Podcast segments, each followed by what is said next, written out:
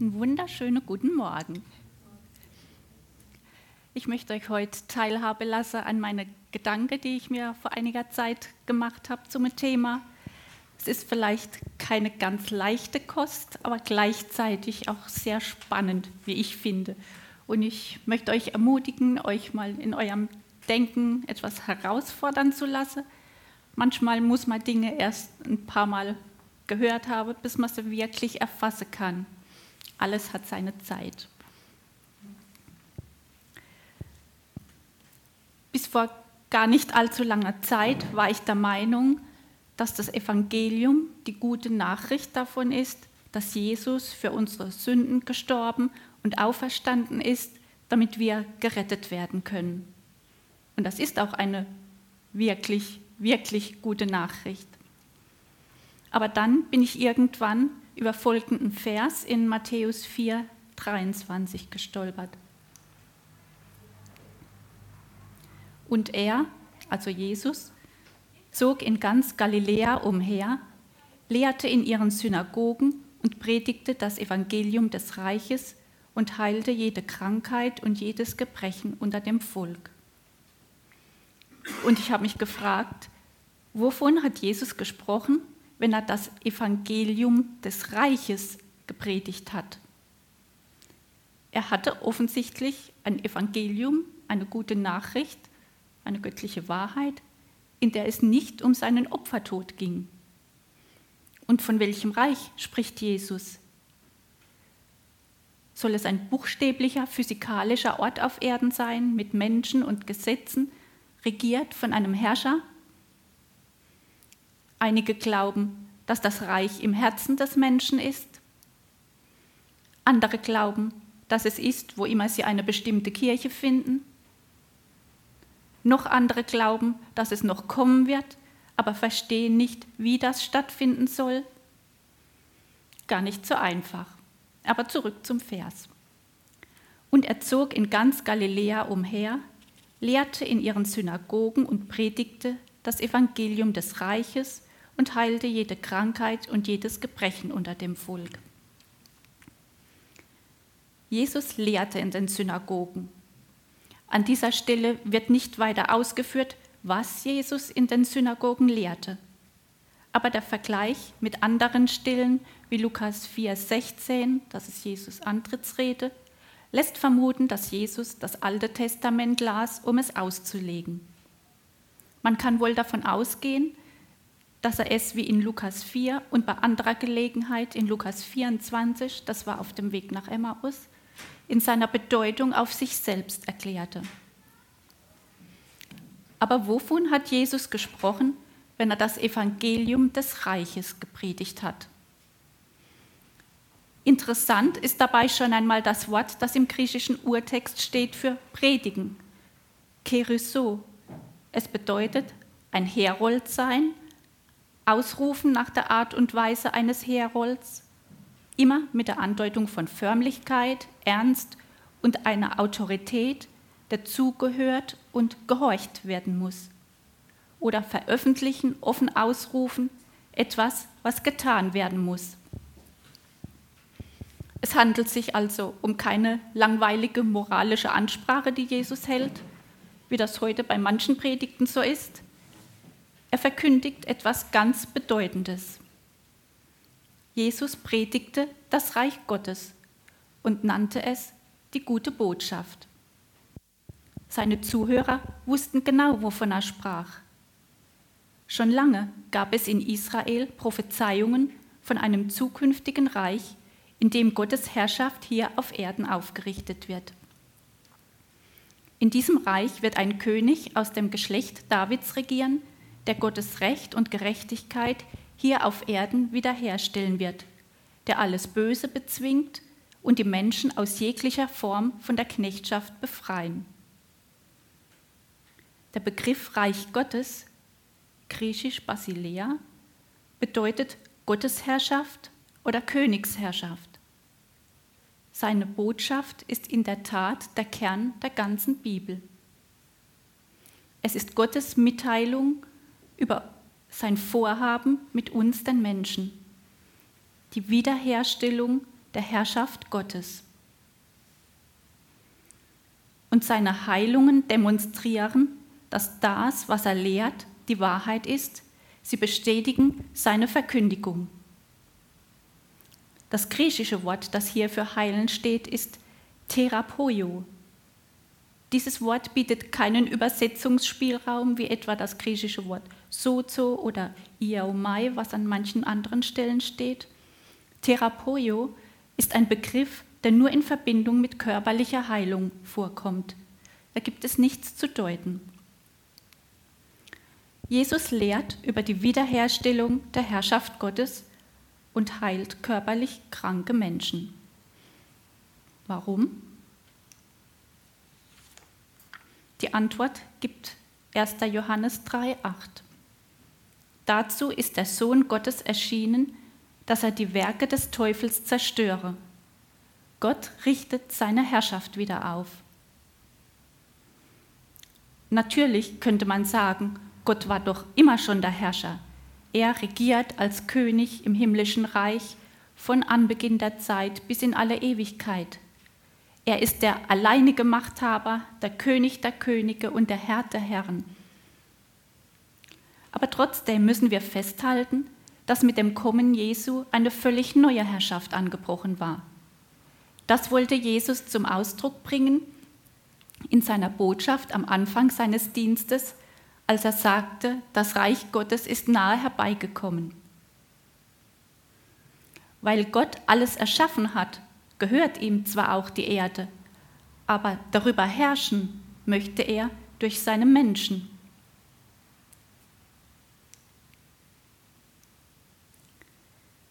Der Himmel ist der Himmel des Herrn, und die Erde aber hat er den Menschenkindern gegeben. Ihm, dem Menschen, hat er die Herrschaft über seine Schöpfung, die Erde, anvertraut. Und Gott sprach, lasst uns Menschen machen nach unserem Bild, uns ähnlich, die sollen herrschen über die ganze Erde. Als Gott den Menschen schuf, war seine Absicht und Ziel von Anfang an, dass der Mensch über die Schöpfung, die Erde, herrschen sollte. Dadurch ist er ein Abbild des Höchsten. Nach dem Sündenfall spricht Gott ein Gerichtsurteil über Adam und Eva. Bemerkenswert ist aber die Tatsache, dass der göttliche Auftrag zu herrschen über die Schöpfung durch den Sündenfall nicht aufgehoben wird. Der Zuspruch der Autorität wird bei Noah sogar noch einmal bestätigt.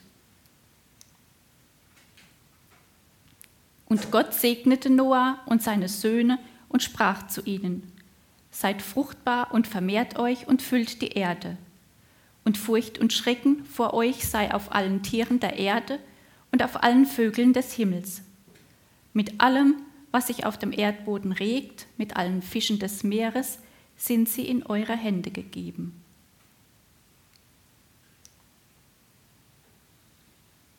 In Psalm 8, Vers 5 bis 9 steht, Was ist der Mensch, dass du sein gedenkst, und des Menschen Sohn, dass du dich um ihn kümmerst? Du hast ihn wenig geringer gemacht als Engel, mit Herrlichkeit und Pracht krönst du ihn. Du machst ihn zum Herrscher über die Werke deiner Hände. Alles hast du unter seine Füße gestellt, Schafe und Rinder allesamt und auch die Tiere des Feldes, Vögel des Himmels und Fische des Meeres, was die Pfade der Meere durchzieht. Wir haben also den Auftrag, zu herrschen über die Werke des Herrn und die Befähigung, eine Krone der Herrlichkeit und Ehre als Symbol für die göttliche Autorität zu herrschen. Gott hat den Mensch mit Herrlichkeit und Ehre gekrönt. Er hat auch allen übrigen Schöpfungswerken seinen Stempel aufgeprägt, aber der Mensch hat etwas von der göttlichen Majestät. Gott hat ihn zum Herrn gemacht über die Erde und alles unter seine Füße getan. So ist er ein Abbild des höchsten Herrn. Die Gottesebenbildlichkeit des Menschen, die sich kundtut in der Herrschaft über die Welt, muss aber im Gehorsam gegen Gott gewurzelt und verankert sein. Leider hat sich der Mensch durch den Sündenfall seiner Krone beraubt. Infolge des Sündenfalls hat er seine gottähnliche Stellung verloren. Denn alle haben gesündigt und die Herrlichkeit Gottes verloren. Jesus aber hatte offensichtlich diese Befähigung. Der Gedanke liegt nahe, dass Jesus die Heilungen und die Wunder tun konnte, weil er ja auch Gott war.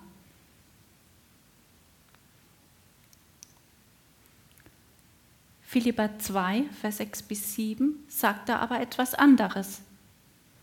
Er, der in göttlicher Gestalt war, hielt es nicht für einen Raub, Gott gleich zu sein, sondern entäußerte sich selbst und nahm Knechtsgestalt an, ward den Menschen gleich und der Erscheinung nach als Mensch erkannt.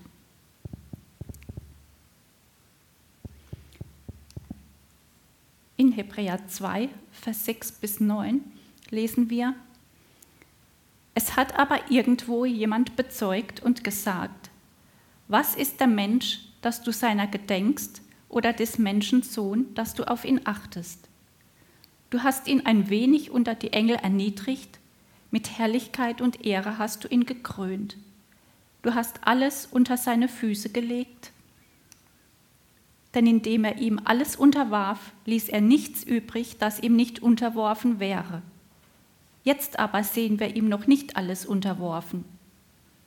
Wir sehen aber Jesus, der ein wenig unter die Engel erniedrigt war, wegen des Todesleidens mit Herrlichkeit und Ehre gekrönt, damit er durch Gottes Gnade für jeden den Tod schmeckte.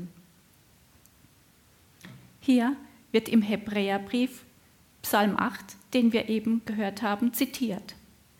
Jesus als Mensch ist mit Herrlichkeit und Ehre gekrönt. In Lukas 9 28 bis 35, als Jesus auf dem Berg der Verklärung ist, steht Folgendes. Es geschah aber etwa acht Tage nach diesen Worten, dass er Petrus und Johannes und Jakobus mitnahm und auf den Berg stieg, um zu beten. Und als er betete, veränderte sich das Aussehen seines Angesichts und sein Gewand wurde weiß, strahlend. Und siehe, zwei Männer redeten mit ihm, es waren Mose und Elia. Diese erschienen in Herrlichkeit und besprachen seinen Ausgang, den er in Jerusalem erfüllen sollte.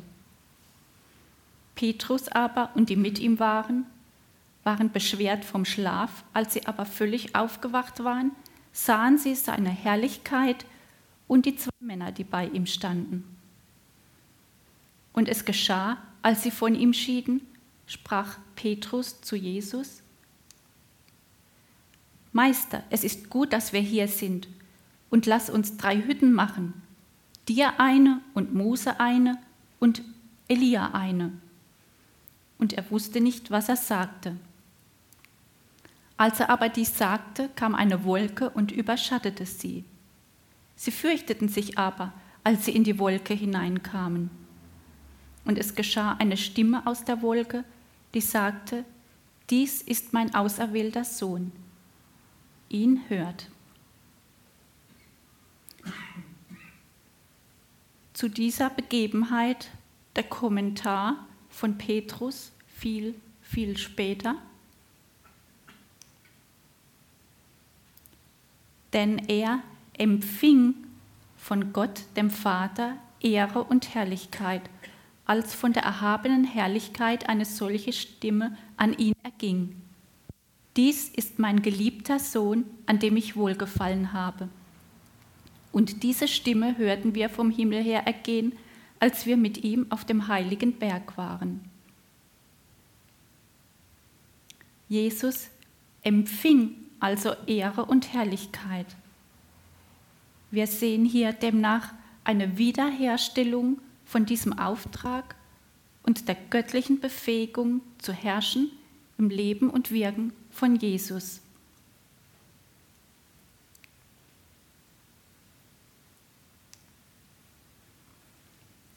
Dieser Vers in Matthäus 4:23 ist eigentlich eine Zusammenfassung, eine komprimierte Form von Jesu Dienst hier auf der Erde.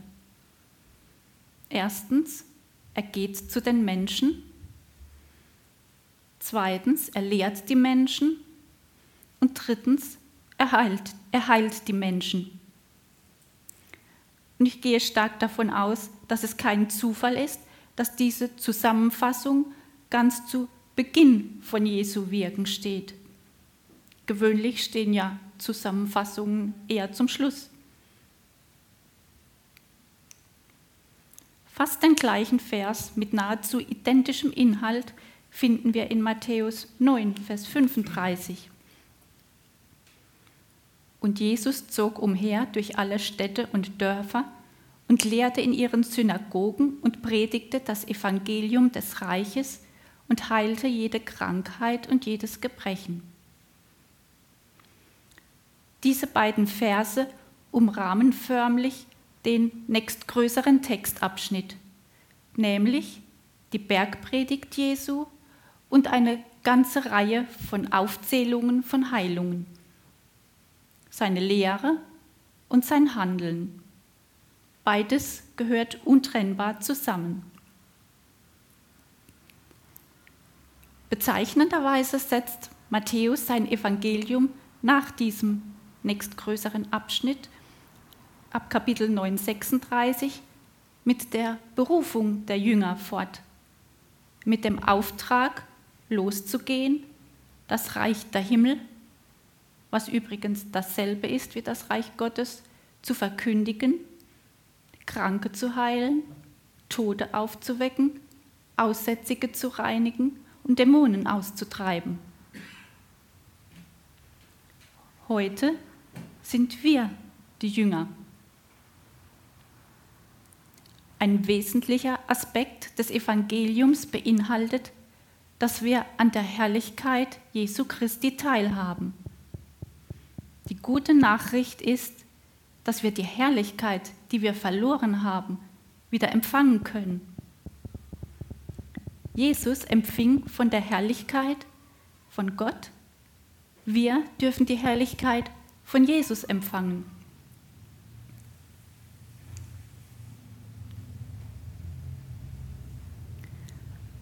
Aber nicht für diese allein bitte ich, sondern auch für die, welche durch ihr Wort an mich glauben damit sie alle eins seien, wie du, Vater, in mir und ich in dir, dass auch sie in uns eins seien, damit die Welt glaube, dass du mich gesandt hast. Und die Herrlichkeit, die du mir gegeben hast, habe ich ihnen gegeben, dass sie eins seien, wie wir eins sind.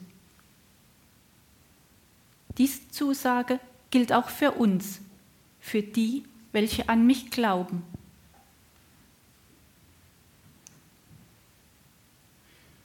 Wer an mich glaubt, der wird auch die Werke tun.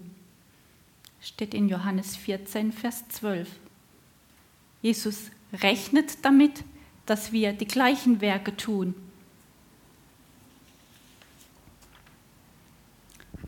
Wir haben aber diesen Schatz in irdenen Gefäßen, damit wir das Übermaß der Kraft von Gott sei und nicht aus uns. Gott hat einen zweifachen Segen für uns vorbereitet. Wir in Christus und Christus in uns. Eine wichtige Konsequenz daraus ist, weil wir in Christus sind, gefallen wir dem Vater. Und durch Christus in uns sind wir befähigt, Heilungen und Wunder zu tun. Ich bin ein Herrlichkeitsträger. Wo ich bin, muss die Finsternis weichen. Ich kann diesen Atomreaktor in mir aktivieren. Ich kann das herausfinden, indem ich für andere bete. Jesus wirkt in uns durch seine Herrlichkeit. Das Werk Jesu wird hier auf Erden durch den Heiligen Geist fortgesetzt.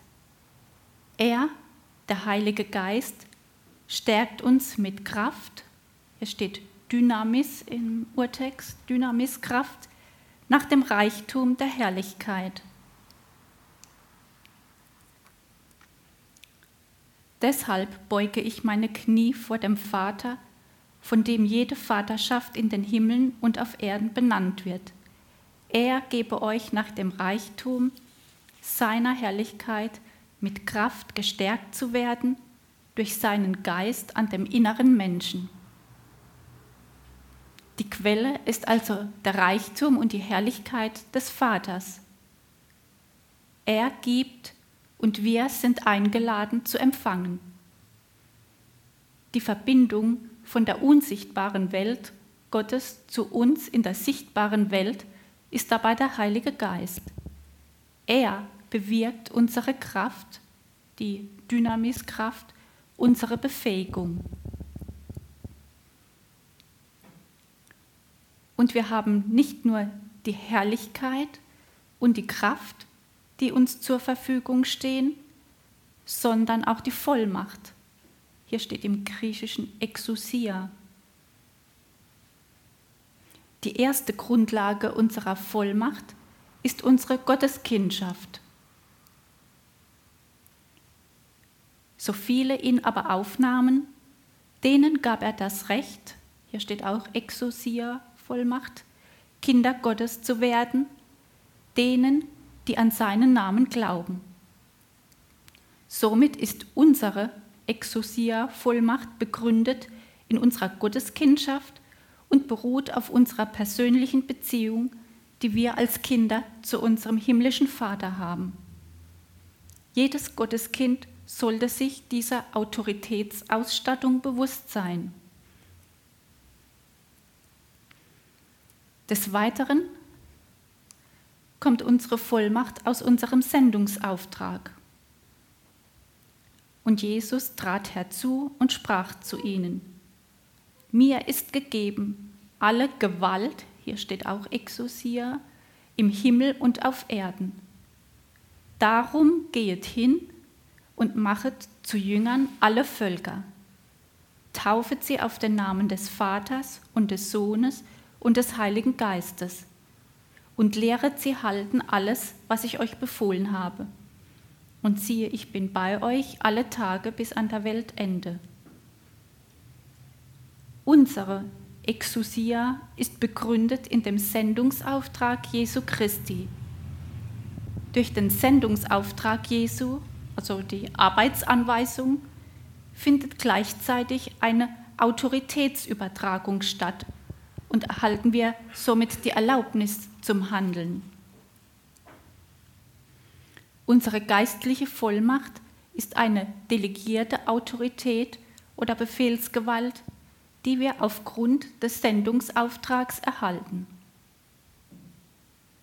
Herrlichkeit und Kraft und Vollmacht sind die Merkmale des Reich Gottes. Der lebendige Gott hat sich dazu entschieden, sein Werk auf Erden durch seine Nachfolger zu vollziehen. Wir sind Gottes Mitarbeiter auf Erden. Alles, was hier auf Erden geschieht, führt Gott durch seine Gemeinde aus.